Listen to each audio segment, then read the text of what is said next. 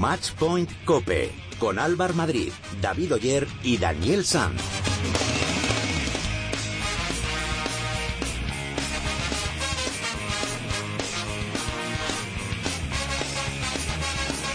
Hola, ¿qué tal? ¿Cómo estáis? Bienvenidos al programa especializado en tenis y en pádel de cope.es. Bienvenidos al capítulo 41 de Matchpoint Cope. Buena semana para el tenis español. En Viena, David Ferrer se llevó el torneo al ganar al americano Johnson en la final por 4-6, 6-4 y 7-5. Con esta victoria, el alicantino suma cinco títulos esta temporada y está a un paso de clasificarse matemáticamente para la Copa de Maestros. En Moscú, Roberto Bautista volvió a tropezar por segundo año consecutivo en la final con Marin Cilic. El croata acabó pasando por encima del español en dos sets, 6-4 y 6-4. Bautista será protagonista en el capítulo de hoy y en unos minutos hablaremos con el tenista de Castellón. Además, hoy ha comenzado la Copa de Maestras de Singapur y Garbiñe Muguruza ha debutado con victoria ante Safarova por 6-3 y 7-6. Sus dos próximos compromisos son ante la checa Petra Kitova y contra la alemana Angelique Kerber. En pádel esta semana, transición entre el Open de Galicia de la semana pasada y el Máster de Dubai que ha comenzado en el día de hoy. Os recordamos que podéis poneros en contacto con nosotros a través de las redes sociales. Estamos en Twitter como arroba matchpointcope y en Facebook nos podéis encontrar en facebook.com barra matchpointcope. Y ahora vamos a repasar todo lo que ha pasado esta semana con la ayuda de David Oyer.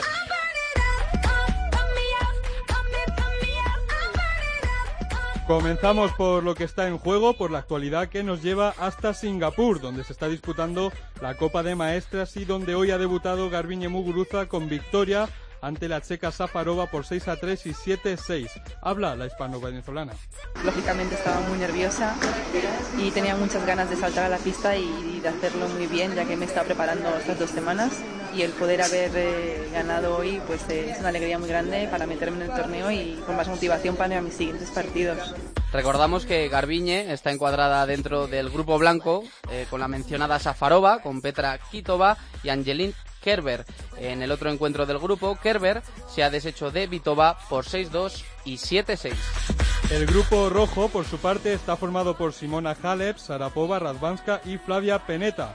Ya se han jugado los primeros partidos y Halep ha derrotado a Peneta por 6-0 y 6-3 y Sarapova ha hecho lo propio con Radvanska a la que ha remontado y ha vencido por 4-6, 6-4 y 6-3. También tenemos representación española en el cuadro de dobles donde Muguruza forma pareja con la canaria Carla Suárez, aunque no han empezado con buen pie al perder por 6-3 y 7-6 ante Safarova y Matexan. Eso en el circuito WITA, en la ATP, tenemos buenas noticias porque David Ferrer consiguió su quinto título del año al vencer en la final de Viena a Steve Johnson por 4-6, 6-4 y 7-5. No corrió la misma suerte Roberto Bautista, que ha hecho una gran semana en Moscú, pero no pudo completarla con el título al perder en la final por segundo año consecutivo ante Marin Cilic por un doble 6-4. También se ha celebrado el torneo de Estocolmo, que se ha llevado por tercera vez en su carrera el checo Tomas Verdic al imponerse en la final a Jack Sock por 7-6 y 6-2.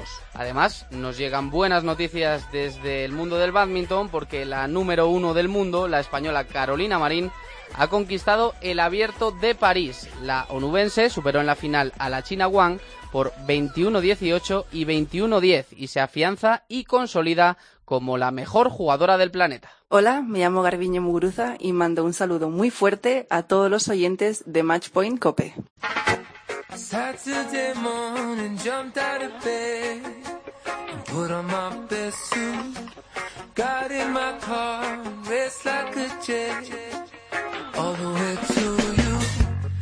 Tiempo para hablar con uno de los protagonistas de la semana, que parece que se le resiste el torneo de Moscú porque volvió a perder por segundo año consecutivo en la final con Marin Cilic, aunque ha hecho un gran torneo y está haciendo muy buena temporada. Roberto, ¿qué tal? Muy buenas.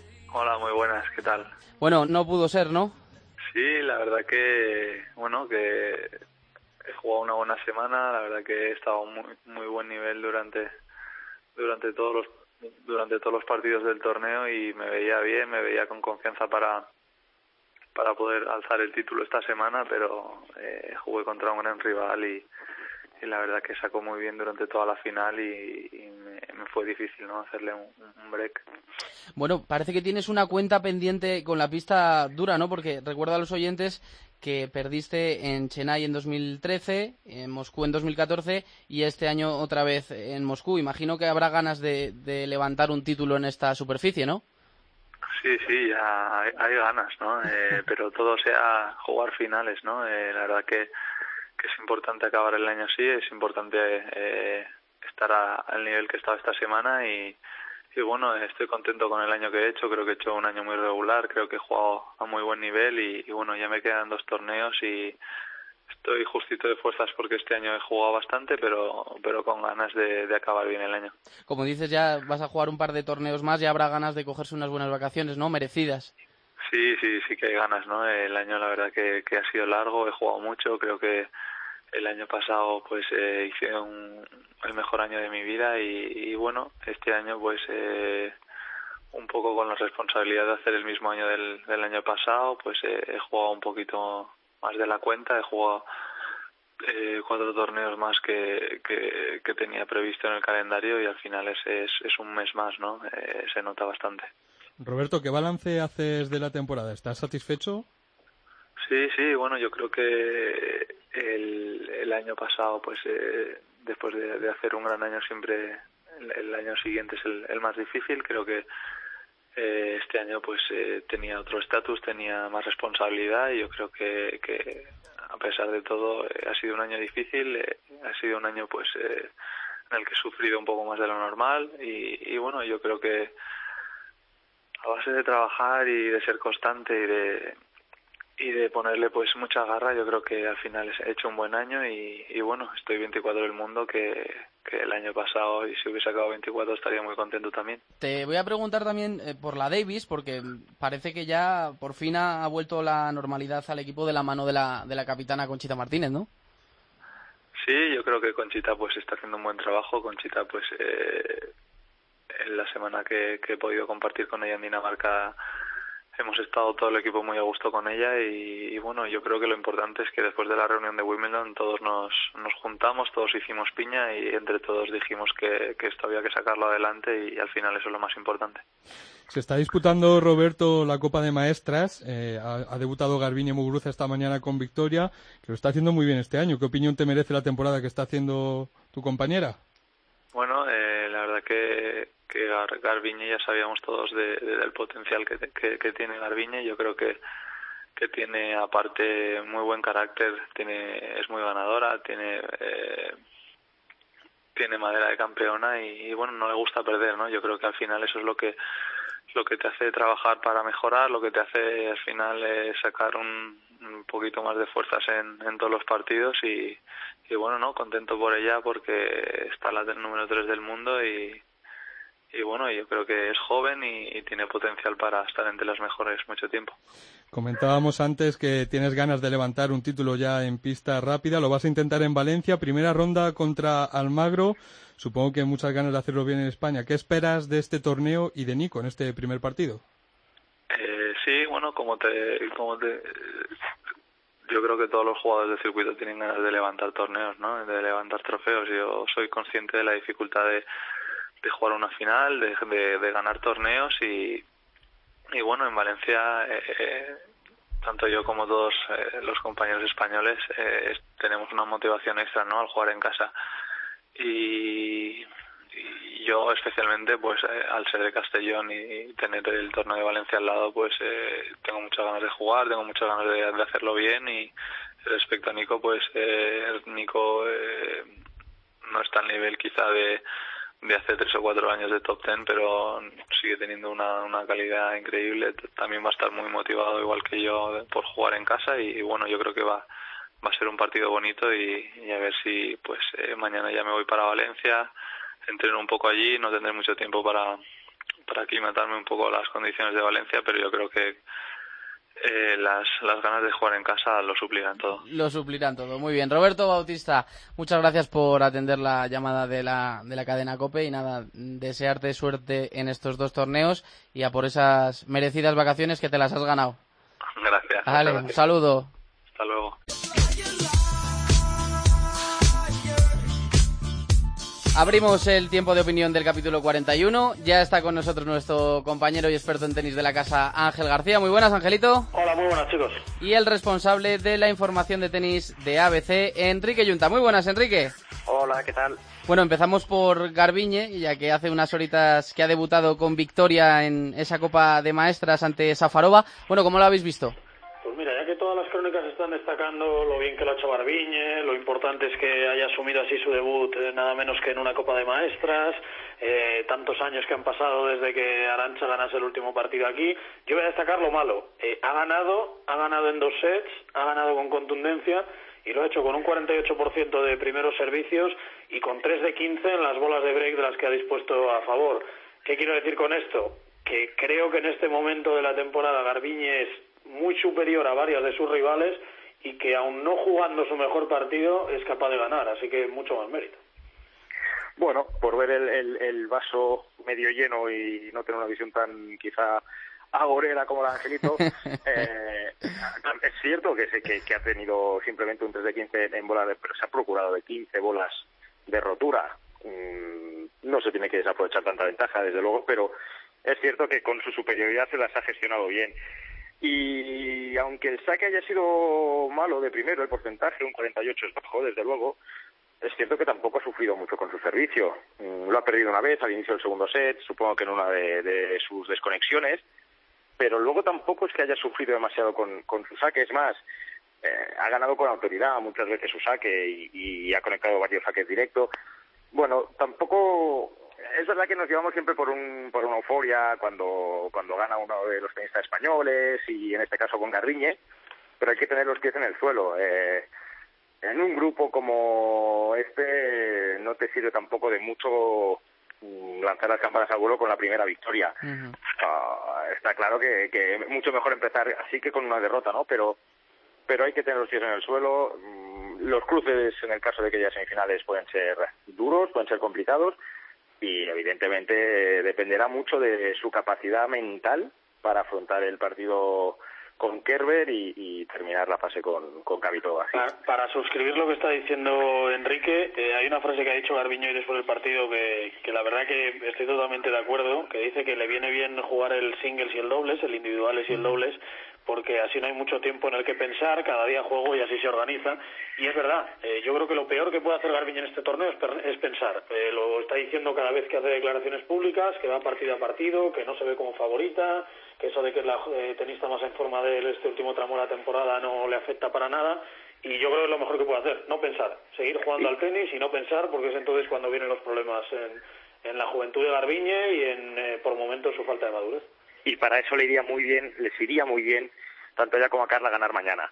Eh, si ganas el segundo partido, llegas a la última jornada de la fase de dobles con opciones, pues efectivamente le mantiene en tensión y como dice Angelito, pues le obliga a estar centrada en el día a día. Hoy, hoy singles, mañana individuales, hoy singles, mañana individuales. Y así no se evade, no se escapa, no se pierde, porque la tendencia y, y, y a la prueba, vamos, solo hay que remitirse a los hechos y comprobar cómo, es el circuito femenino. Cuando piensan y cuando tienen mucho foco, por mucho que a encante la pista central de turno y ser portada, la presión luego les puede. Y, hay que tener un poco de prudencia, un poco de sensatez y, simplemente trabajar, trabajar, jugar, estar en una línea ascendente, positiva. Seguramente es la tenista que en mejor momento está en esta fase final de la temporada. También porque las otras no están nada bien, tanto hay que decirlo, uh -huh. pero, pero desde luego un aviso a la prudencia, desde el optimismo, claro. Sí, bueno, habrá que ver también que eso que comentáis, eh, también hay que con contar con el factor físico, que no es lo mismo jugar cada dos días que jugar todos los días. Pero bueno, eh, por cambiar de tercio, eh, victoria ayer de Ferrer en Viena. Hace unas semanas, cuando ganó en Kuala Lumpur a Feliciano, hablábamos aquí en la, en la tertulia de que está en un gran momento de forma y que eso se va corroborando en cada torneo que, juega. Ya tiene pie y medio en la Copa de Maestros, pero hay que ver si acaba de clasificarse y sigue esa, pro, esa progresión que está teniendo, ¿no?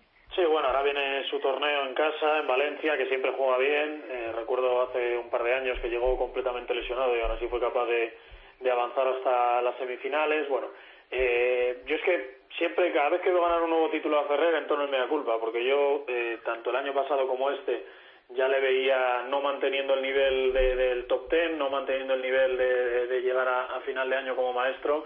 Y es que estamos hablando de un tío que ha ganado eh, tantos títulos como Federer y solo por delante Djokovic en lo que va de año. Me dirán y con razón, oye, de menor nivel, por supuesto, eso lo faltaba.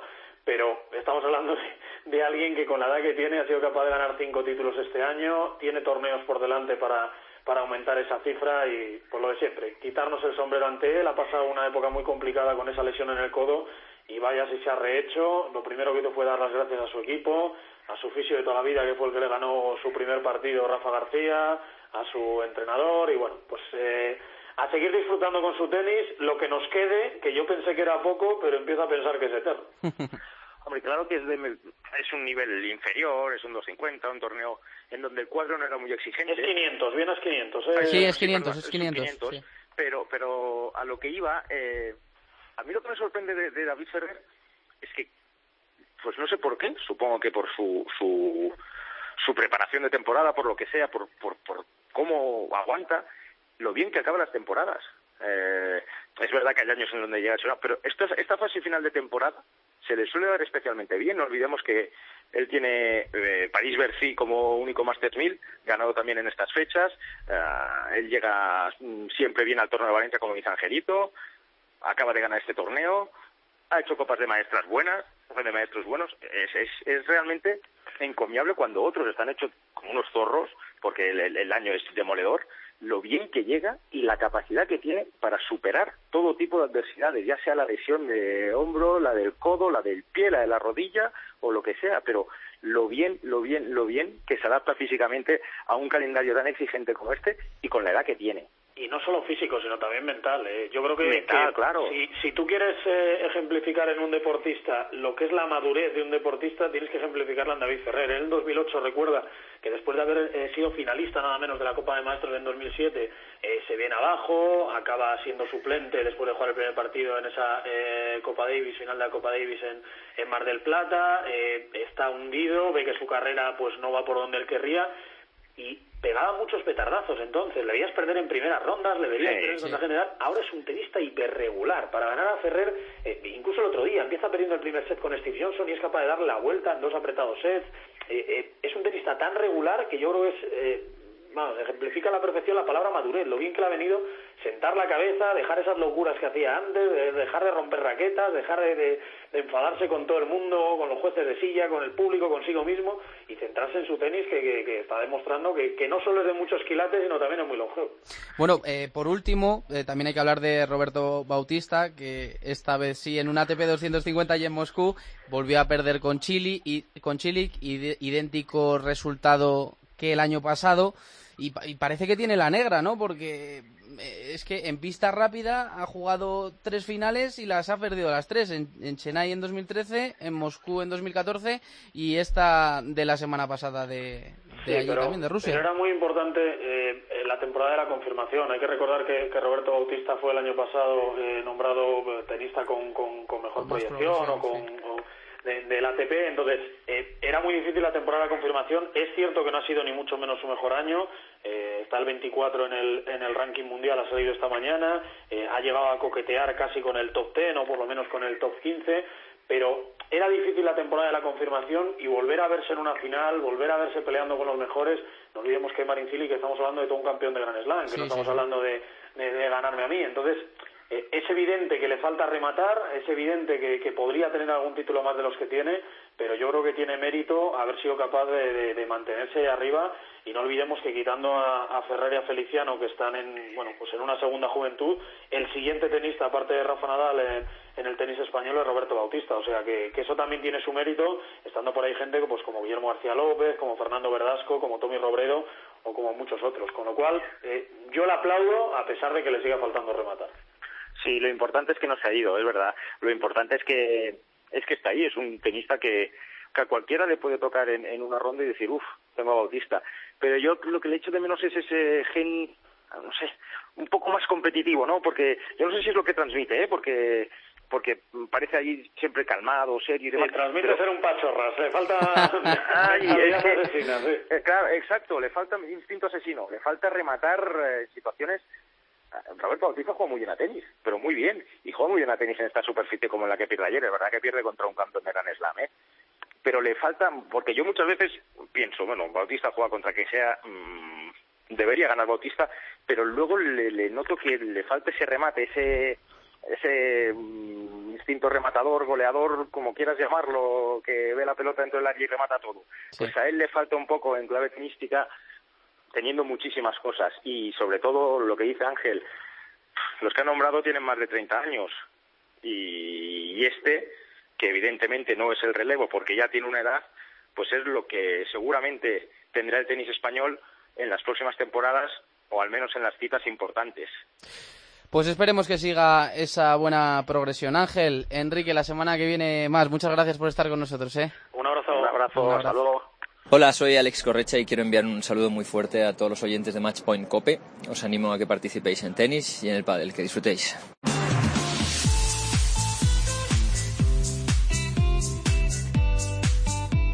Ya está por aquí Gonzalo Pérez. Muy buenas, Gonzalo. Muy buenas, Álvaro. Bueno, hoy vamos a hablar de un tenista que ha colgado la raqueta hace muy poquito, ¿no? Sí, vamos a hablar de Jarkko Nieminen, tenista finlandés de 34 años que, como bien dices, se retiró la semana pasada después de caer ante Nico Almagro en la primera ronda del torneo de Estocolmo. Un tenista que ante todo ha tenido la cualidad de ser muy regular y de estar 15 años en el circuito ATP, de los cuales 14 en, dentro del, to- del top 100.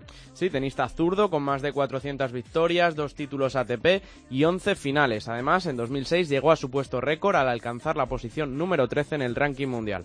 Pero para entender todo esto, primero remontémonos a sus orígenes, porque es raro que en un país como Finlandia emerja una estrella del tenis como es Nieminen, que sin duda es su mayor referente tenístico de la historia, y así se definía el propio jugador sus comienzos. Vine de un pueblo pequeño y me encontré con gente mayor en Finlandia con la que podía entrenar. Tuve buenos entrenadores allí. Si alguna vez me siento presionado es solo por mis propias expectativas. Yo soy el que mejor sabe cómo hacerlo mejor.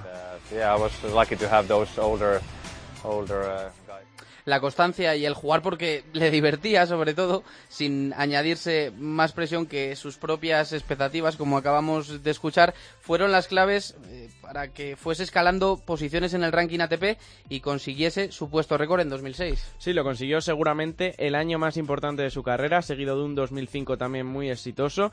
Un 2005 en el que alcanzó los cuartos de final en el US Open, cayó ante Leighton Hewitt, un, Hewitt, un veterano como él, de la misma edad, y al que se la devolvería este año en otro Gran Slam, en Wimbledon, Wimbledon, al derrotarlo en primera ronda.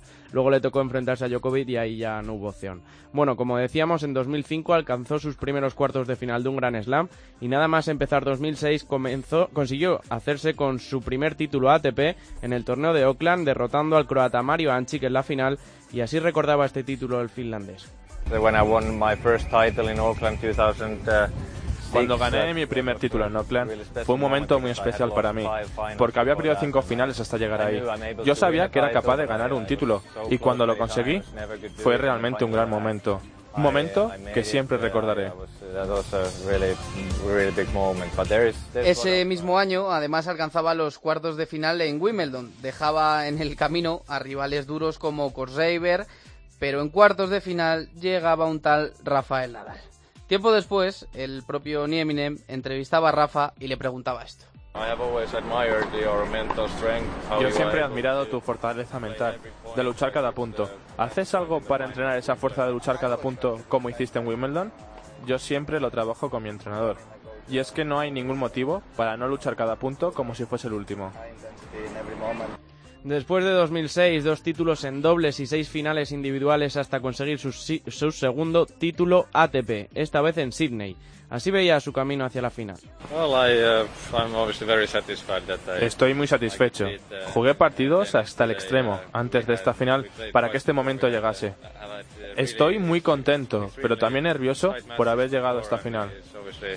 Unos nervios que no se vieron en la final, en la que venció al francés Julien Veneto con claridad. Sería el último título individual que conquistaría, pero aún le quedaban algunas buenas intervenciones. Sí, y una de las últimas fue este año en Wimbledon, donde cayó derrotado ante Novak Djokovic, que después del partido reconocía que había sido un placer jugar contra él en su último Wimbledon y valoró la gran carrera de este tenista finlandés. Mención aparte merecen los logros para su país, siendo el jugador con más partidos ganados en la Copa Davis, habiendo disputado 73 encuentros y ganado 50, otro récord que añadir más a su carrera, en la que ha cosechado 405 victorias en el circuito individual, la número 400 este año en Indian Wells. Algunos me decían que cerrase las victorias en 400, un número redondo, pero seguiría algo más. Tantas victorias son por mucha rutina detrás de mucho trabajo, de siempre intentar hacer las cosas lo mejor que sé y puedo. Esto quiere decir que muchas cosas las he hecho bien durante mucho tiempo. Se retira, por tanto, un jugador único en la historia de Finlandia, de Finlandia y que en el circuito ATP ha contado con el respeto de todos sus compañeros.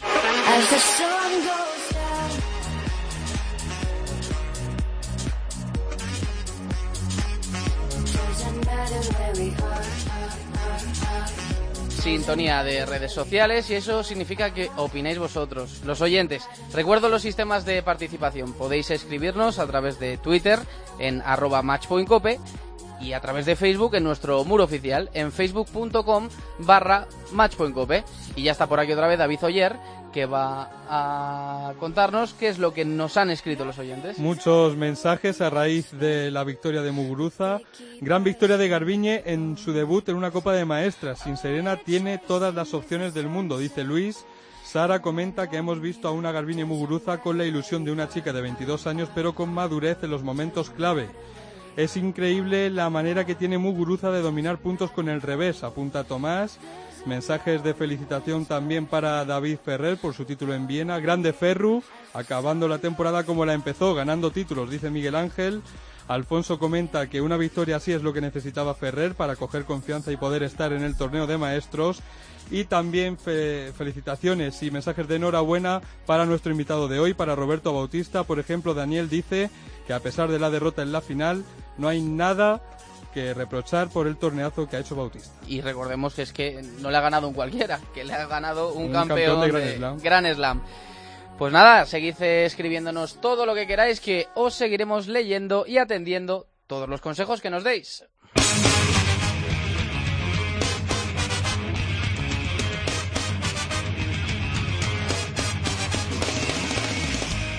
Bueno, ¿qué tenemos para la semana que viene, David? Bueno, vamos a seguir muy de cerca todo lo que haga Garbiñe durante esta semana en el torneo de maestras, tanto en individuales como en dobles, con Carla Suárez. Y en el cuadro masculino, desde hoy está en marcha ya el torneo de Basilea, donde participa Rafa Nadal y comienza también el ATP 250 de Valencia. Y en pádel ha comenzado también el Máster de Dubai con cuadro tanto masculino como femenino.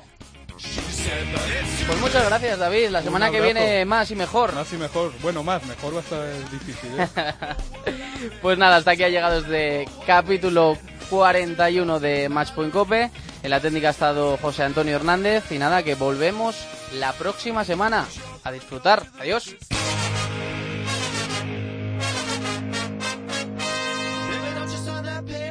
she said, but I can't work in fast food all my life.